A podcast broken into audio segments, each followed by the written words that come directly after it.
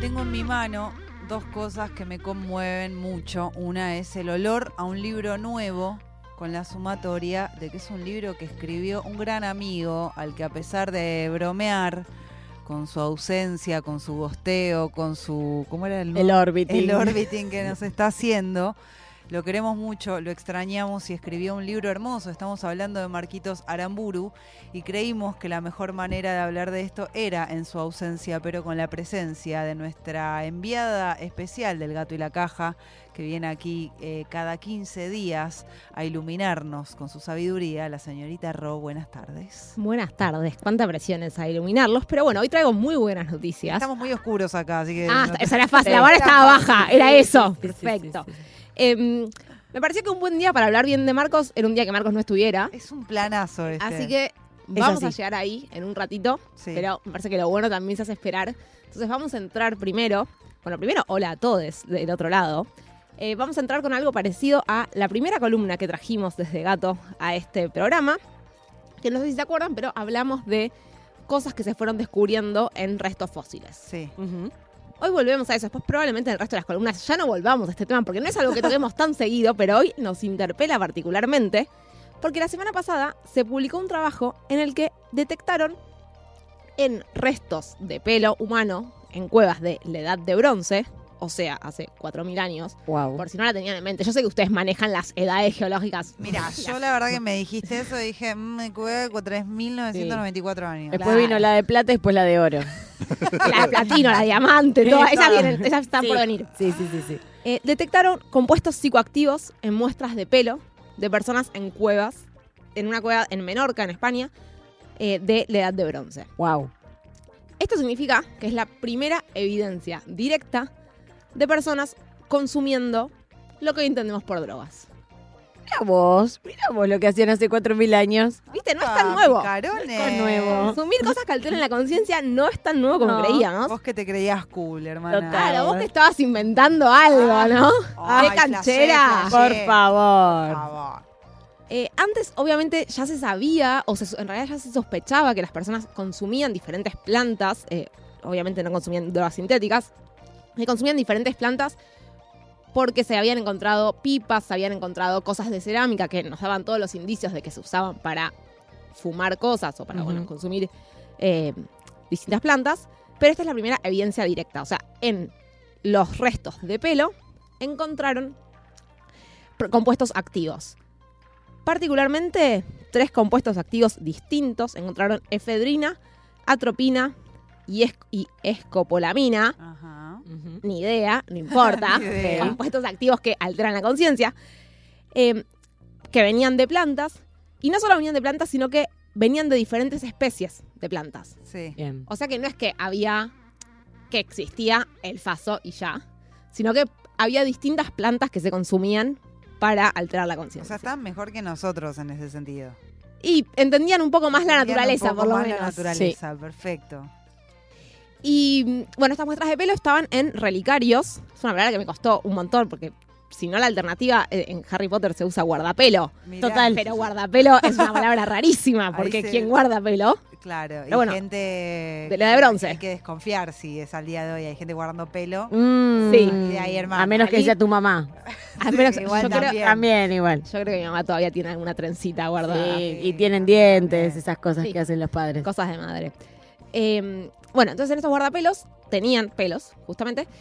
Y eran relicarios que tenían como unos patrones geométricos, en algunos en las tapas, Símbolo de Slytherin tenía.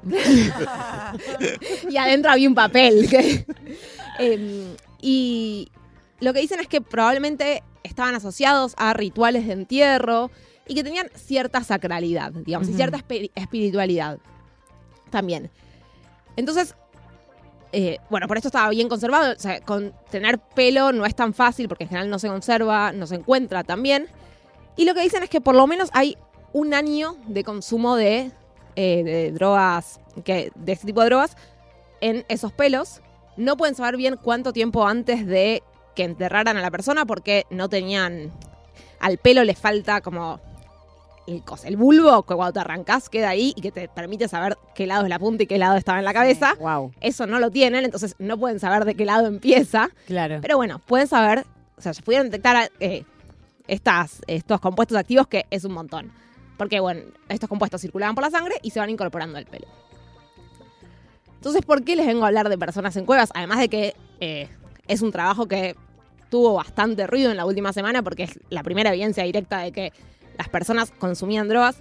No sabemos si para alterar la conciencia eh, de la manera que lo hacemos hoy en día, probablemente o quizás también lo hacían para hacerlo eh, con fines medicinales, puede ser que fueran plantas medicinales. Claro, no necesariamente recreativo. Claro, no necesariamente Claro. recreativo, pero sí, eh, de alguna manera, era un tipo de alteración. Y sabemos o sospechamos que, perdón, no sabemos al revés en qué contexto lo hacían. Qué rituales tenían alrededor. Sabemos que tenían algún ritual de entierro en el cual guardaban los pelos en un relicario, pero sabemos en qué ritual consumían. Hoy en día, cuando hablamos de consumo de drogas, se- en los últimos años se habló mucho sobre qué efectos tienen las drogas, las distintas drogas y los distintos efectos. De hecho, en Gato tenemos un libro que se llama nada más y nada menos que un libro sobre drogas que Sí. pueden encontrar entero en internet, que tiene bastante evidencia de lo que sabemos que nos hacen las drogas. Ujú. Pero hasta ahora no habíamos hablado tanto o con tanta profundidad de las personas que las consumen o que las consumimos. ¿En qué momento? No es lo mismo consumir cocaína en el baño de un bar que consumir cocaína porque te lo pide un cliente. Nos parecía que era hora de empezar a hablar de eso y que la persona adecuada para hablar de eso era Marcos, por eso Yes. lo contactamos, hablamos, hizo un trabajo de investigación muy lindo, habló con mucha gente e hizo esto es nada más ni nada menos que un libro hermoso. Esto, Quienes estén viéndonos a través del canal de YouTube o estén viendo este video en diferido, eh, pueden ver ya por primera vez eh, lo que es un bebé recién nacido, un librito salido de imprenta. y quienes ni no siquiera, sepan- porque es un ejemplar especial salido de imprenta. No es que están los libros. O sea, estamos viendo nosotros el libro de Marcos antes de Marcos. Marcos, sí. Es excelente. Así es. Marcos ha visto increíble. foto, pero la gente que ya lo compró este libro está en preventa, en preventa con descuento hasta el lunes.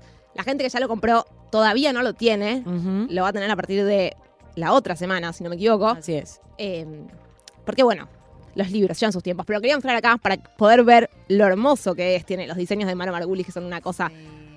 fantástica. Precioso, Está- precioso. es realmente muy Y además lindo. de ser realmente muy lindo por afuera, es realmente muy lindo por adentro. Es, eh, está escrito muy lindo, recopila historias con mucho cariño. Son cuatro crónicas distintas. Eh, en la primera la cuenta desde una visita o, distintas visitas al archivo de la memoria trans. Marcos habló con, con trabas, travestis, mujeres trans eh, que le contaron sus experiencias de consumo, muchas relacionadas al trabajo sexual, porque es algo que lamentablemente está bastante aparejado. Esa está ya subida a internet, la pueden encontrar, la pueden leer entera. La segunda no está subida todavía.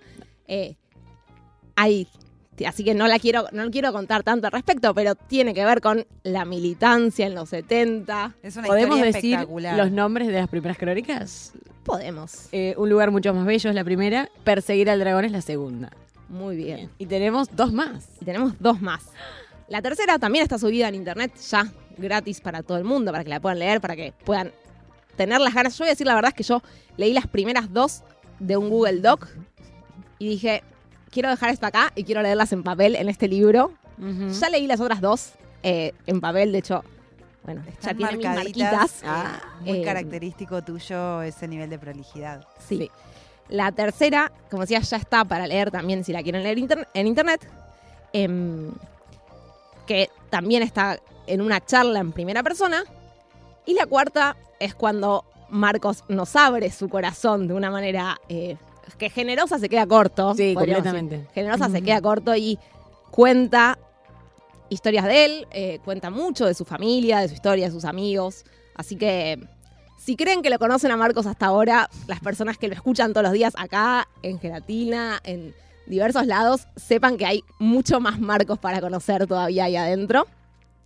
Hay una, voy a leer solamente la dedicatoria del libro porque para mí es muy difícil escribir dedicatorias de libros y creo que con esto ya nos vamos a dar cuenta que lloraremos a lo largo de todo el libro. A mi papá, a mi mamá, a mis hermanas, a todas las personas con las que compartí algún viaje, a quienes me contaron sus historias, a mí, dice Marquitos Aramburu, a la hora de sacar su primer, del que estoy segura serán eh, un montón de libros más, Sin duda. editado sin por dudas. nuestros amigos del Gato y la Caja que vienen aquí. Que venimos acá. Primer libro del año, no podíamos no traerlo, no podían total. hablar de eso. Eh, además, escrito por Marcos, eh, era necesario. Y un poco lo traemos a hablar hoy porque no está y porque decir cosas lindas es más fácil cuando las personas no están. Pero también porque la semana que viene, el viernes, es el evento de presentación del libro. Y si quieren ir, pueden anotarse. Va a estar el link en el chat. eh, a escucharnos, a hablar un poco con Marcos sobre este libro. Vos lo vas a moderar, ¿verdad? Exactamente. Vamos a estar ahí con Marcos, vamos a hablar también con Belu, que es quien se ocupó del diseño gráfico del libro. Y nada, va a ser una noche preciosa a las 7 y media de la tarde en el complejo Art Media, al C, en Chacarita. Es importante esto. eh, pueden anotarse, pero no es necesario que se anoten para ir. O sea, pueden ir. Si no se llegan a anotar por lo que sea, pueden ir igual. Vengan. Igual anótense, por Pero favor. anótense. Bien. Estaremos ahí. eh, Sailor nos va a luquear antes de ir. Sí. eh, a en Marcos el- le va a hacer un maquillaje. un maquillaje. Marcos vuelve el martes, presenta su libro el viernes. Quienes los conocemos eh, lo queremos mucho, somos mucho más que compañeros y colegas de trabajo nomás. En el chat de YouTube está ya puesto el link de dónde pueden anotarse. Eh, insistimos en esto que si pueden anótense como para calcular cuánta gente va a ir, que seguramente sea un montón. Ro, sí. No, ¿Algo no, ojalá. No, y también que si quieren comprar el libro con descuento, aprovechen ese momento, hasta el Un lunes. momento en elgatoylacaja.com. barra tienda. Ahí entran, compran el libro, porque después la semana que viene ya sale un poquito más caro.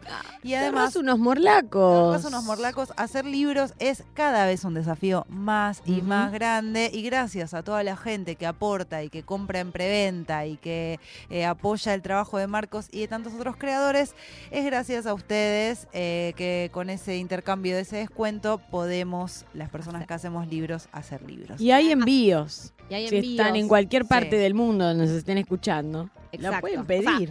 Marcos podría pedirlo para su viaje, pasa que se, va- se vuelve antes. Se Pero vuelve- si, se hace, claro. si se hace amigo de alguien mucho durante el viaje, puede mandarle su libro. Seguramente se haya Eh, hecho amigo de alguien. Seguramente. Y le esté dedicando ese libro. Y Claro, esté compartiendo seguro, alguna Porque droga la también. dedicatoria también, bueno, también.